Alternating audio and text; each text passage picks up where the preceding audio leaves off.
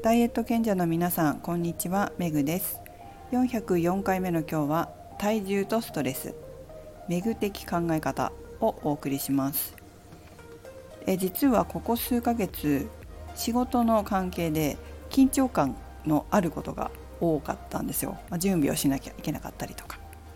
それでストレスがちょっとかかってたんですね。悪いストレスとかではなくていいストレスかなというふうに自分では思っています。ただですね悪かろうが良かろうがストレスはストレスなので体重が2キロぐらい増えておりました。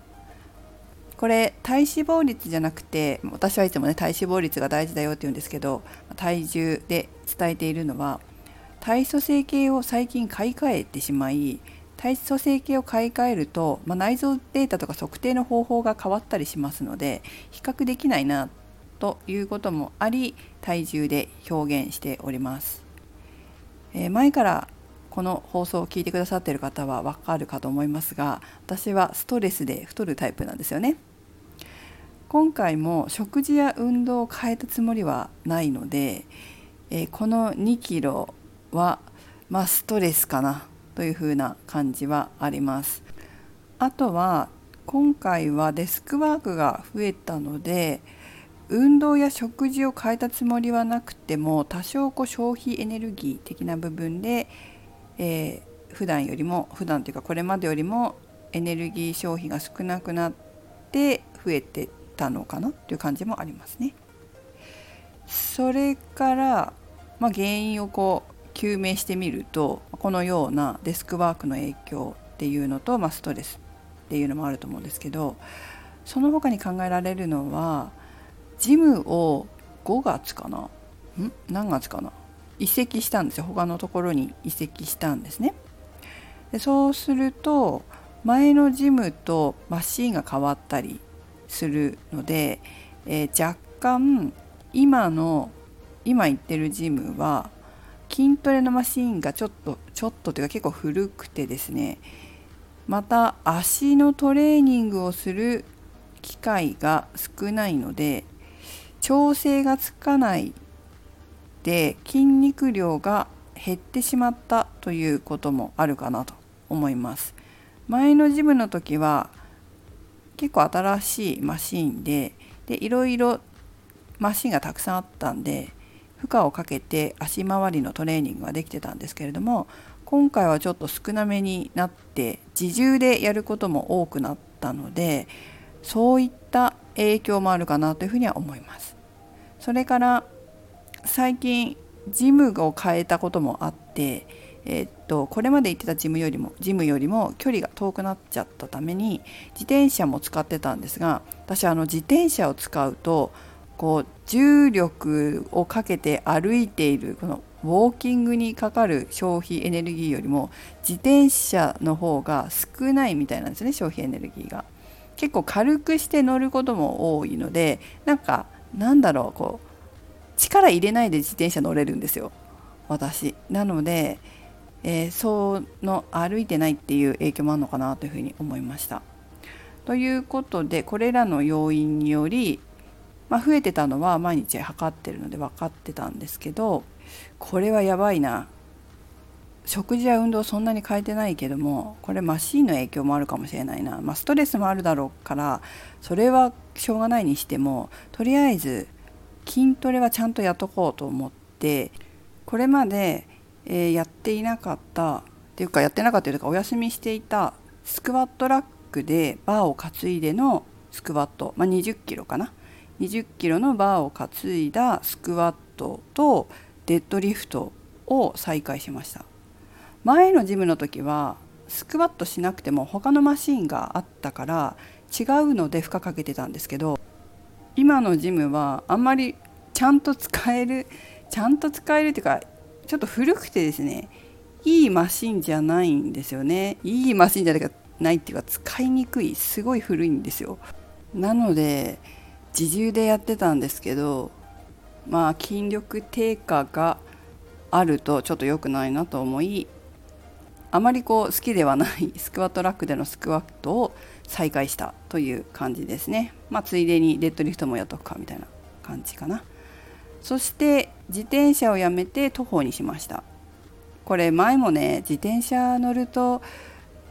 太るなっていうふうに思ってたんですけど やっぱり今年も太ったなと思って忘れて自転車乗ってましたけどやっぱ歩かないとダメですねそういうことをして1週間ぐらいかな。1週間2週間ぐらいか。経ったんですよね。で数日でもろもろの緊張感のある仕事が片付いたのでストレスはかなり減ったっていうのもあります。そんなこんなで昨日の夜体重を測ったら、えー、一晩で2キロ減ったんですよね。で3回測ったんですよ。3回測ったんだけど同じ値だったからあこれは何だろうなと思ってその前の日はすごいわ何これっていうような体重だったんですけど久しぶりにこの大台見たなと思ったんですけどすっかり元に戻ってました。何だったんだろうねっていう感じ。ただ明らかにこう緊張感とかストレス良い良い意味のストレスっていうものがほとんどないな。ほとんどないっていうか多少はあるけどもちょっとかなり減ったなっていうのがあって精神的に余計なことを考えなくて済むっていうこともあったので、えー、その影響ってあるのかなとかね。いろんなことを考えましたが、まあ、複合的なものであって一つだけの理由じゃないのかもしれません。はい。ということで戻ってよかったなと思います。まとめますとめぐ流私流体型管理におけるストレス対策は大きく2つあります。1筋トレは絶対マスト。ストレスがあろうがなかろうが体重体脂肪率が増えようが筋肉量は落としたらダメですね。ストレスが原因で体重が増えてるとしてもストレスがなくなった時にすぐにちゃんと戻せる。それは筋肉がちゃんとあるからですよね。忙しいからといってトレーニングするのをやめてしまうと忙しくなくなった時に太ってるわけですよ。必要以上に。で筋トレをやめてしまうと筋肉量や筋力も減ってるわけですからまた最初から筋肉をつけるところからやらなければいけなくなります。で筋肉がついてきてやっと体重が落ちますよね。そうするとそんなのは時間のロスなんですよ。筋肉つけるところからやらなきゃいけないっていうこの時間のロスこれがね無駄だなというふうに思います。だからいくら忙しくてもちょっとストレスがあるなと思っててもとにかく筋トレは継続しておくっていうのが重要と私は思ってます。最初から筋肉がついてるからストレスが減少した時にその筋肉をつけるという余計な努力がいらない。余計な努力じゃないですか。必要のない努力なのでそれはやっぱりしない方がいいかなと思うので継続しておくっていう方が楽だと思います。本当の楽ってこういうものじゃないかなというふうに私は思いますね。2つ目体組成測定もマスト。そしてストレスがあるから忙しいから測り忘れてたっていうのもやはりなるべく避けた方がいいかなと思います。体重増加にやっぱり歯止めがかからない。記録としてちゃんと文字で見ておくとうんあ気をつけないとっていうふうに思うこの精神的なブレーキこれは重要だなと思います。多少体重が増えたとしてもストレスかかってるなっていう自覚があればストレスのせいかもしれないなっていうふうに考えて、まあ、ストレスがなくなったら戻ると思って最低ラインをキープできるようにとにかくできる範囲で調整をしながら体組成の測定をしておくっていうのは重要だと思います。運動とか体組成の測定っていうのは歯を磨くレベル顔を洗うレベルの生活習慣にしといた方が本当にお得ですただですね気をつけないといけないのは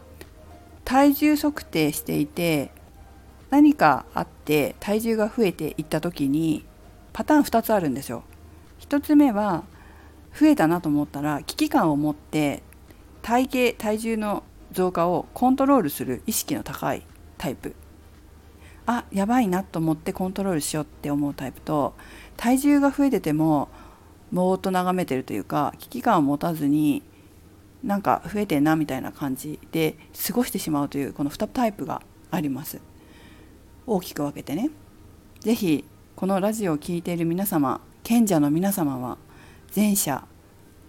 体重測定してきちんと増えた減った。こういうものに意識高く持ってえ日々細かく体型調整体重調整していただければ大きく崩れることはないと思いますのでバランスを取りながら賢く調整していっていただきたいなと思っております。どんな時もね。ということで、えー、ぜひ気をつけてください。それではメグでした。Música